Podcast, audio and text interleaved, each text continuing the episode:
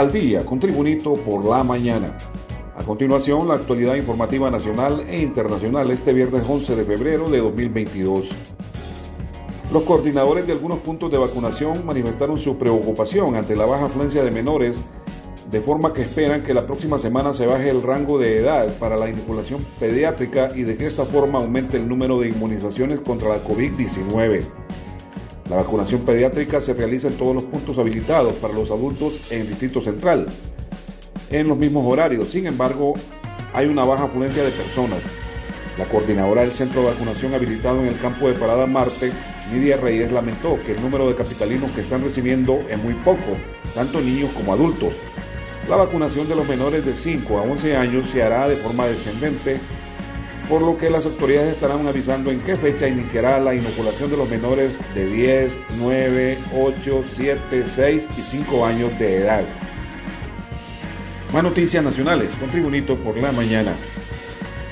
La Fundación Abrigo anunció un cierre temporal en San Pedro Sula y Tegucigalpa debido a la difícil situación financiera por la que atraviesa la organización, que por más de 20 años ha brindado albergue a pacientes de hospitales y familiares que provienen del interior del país y no tienen dónde alojarse. El cierre, que se prevé sea temporal, se hará en las dos ciudades en mención, donde se reciben personas que carecen de recursos económicos para costear su estadía o la de algún familiar mientras reciben atención médica en un centro asistencial. El director de la fundación, Marco Amaya, informó que el cierre generará un impacto significativo en el sistema sanitario público, ya que ellos se enfocan en ayudar a los niños que padecen diferentes enfermedades. Continuamos con el repaso al mundo de las noticias con Tribunito por la mañana. Una mujer campesina, madre de tres hijos, llora su tragedia tras resultar con sus dos manos mutiladas por un amigo, entre comillas, de la familia que la atacó a machetazos porque no le correspondió a sus lances amorosos. El suceso aconteció en la comunidad de Santa Teresa, del municipio del Triunfo, en el sureño departamento de Choluteca, donde un hombre identificado como Luis Gómez acompañaba a su amiga Rosaura Herrera de 32 años, de quien estaba enamorado a pesar que el sujeto ya tenía hogar con otra mujer, lo mismo que la pretendida. Muy afectada, Herrera relató que iba cruzando un río cuando se dirigía a un molino cercano a su casa para quebrar un maíz y Gómez le acompañaba, pero no le vio ningún machete, porque de haberlo visto no hubiese ido con él por el camino. Él me atacó de espalda y al sentir que me iba a matar con el machete puse mis manos como protección y eso me salvó que no me matara macheteando mi cabeza, además mi pelo largo y grueso ayudó para evitar más heridas en mi cabeza, detalló la víctima. Seguimos la actualización informativa con Tribunito por la mañana. La subsecretaria de Estado adjunta en el Buró de Asuntos del Hemisferio Occidental de Estados Unidos, Emily Mendrala, tras culminar su visita oficial a Honduras, anunció el compromiso de Estados Unidos de apoyar el plan de la presidenta Xiomara Castro para instalar la Comisión Internacional contra la Corrupción e Impunidad en Honduras, CICI. Agregó que los Estados Unidos apoyan y respaldan la petición de la presidenta Xiomara Castro a la Organización de Naciones Unidas ONU para que en Honduras se instale una comisión anticorrupción. Por ende, esperamos trabajar con la Administración Castro para materializar los esfuerzos por combatir la corrupción y fortalecer el Estado de Derecho juntos, y afirmó la subsecretaria de Estado adjunta en el Buró de Asuntos del Hemisferio Occidental de Estados Unidos, Emily Mendrala. Continuamos con las noticias en Tribunito por la mañana.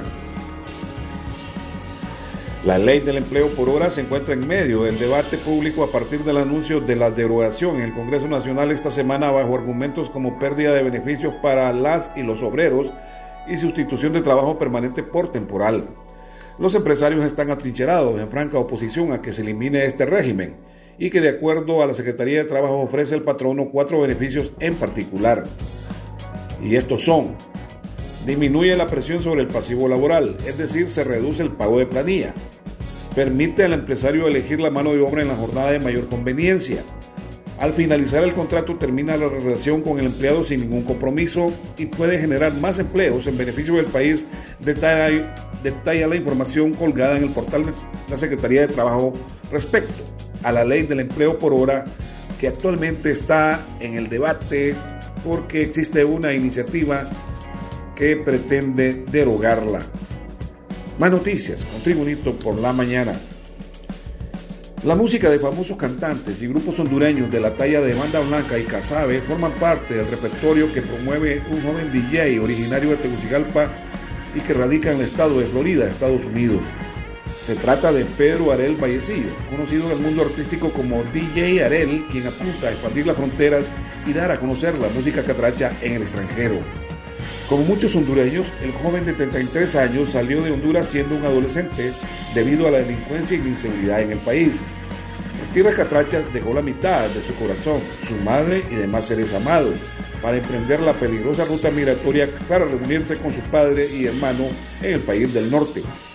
Empecé con la música desde que tenía 17 años. Antes de eso en Honduras bailaba en grupos coreográficos y siempre me incliné por la música. Cuando llegué a los Estados Unidos compartió con la tribuna el joven DJ Arel, originario de Tegucigalpa, en quien toca la música hondureña en la Unión Americana.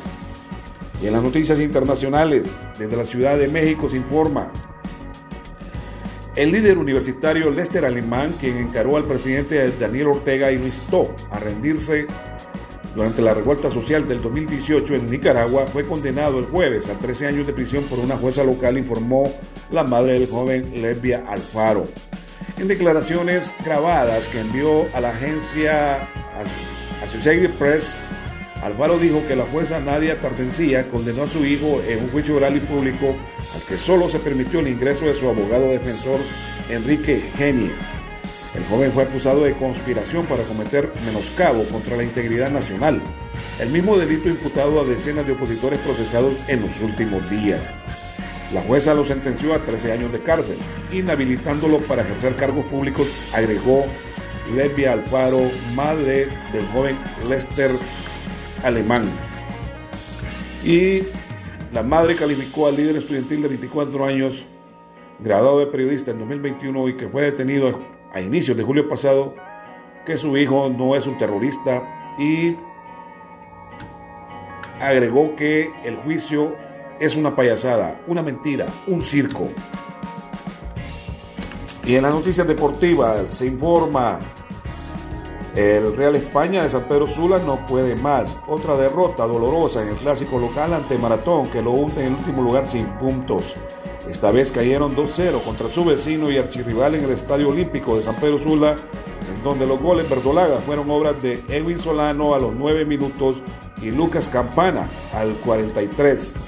Maratón, más concentrado y aprovechándose de los líos internos de la máquina del Real España, fue muy superior porque cuando llegó al marco de Luis Búa López siempre lo metió en aprietos, en donde el orquestador fue el argentino Juan Vieira, quien salió lesionado por una falta descalificadora de Mayron Flores, el árbitro Armando Castro no lo sancionó con tarjeta roja.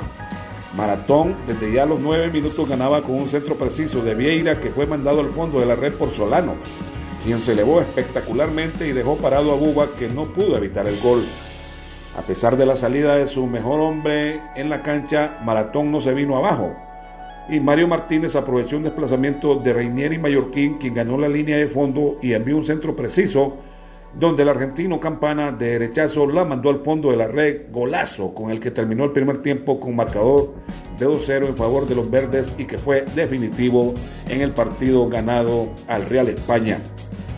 Y este ha sido el boletín de noticias de este viernes 11 de febrero de 2022.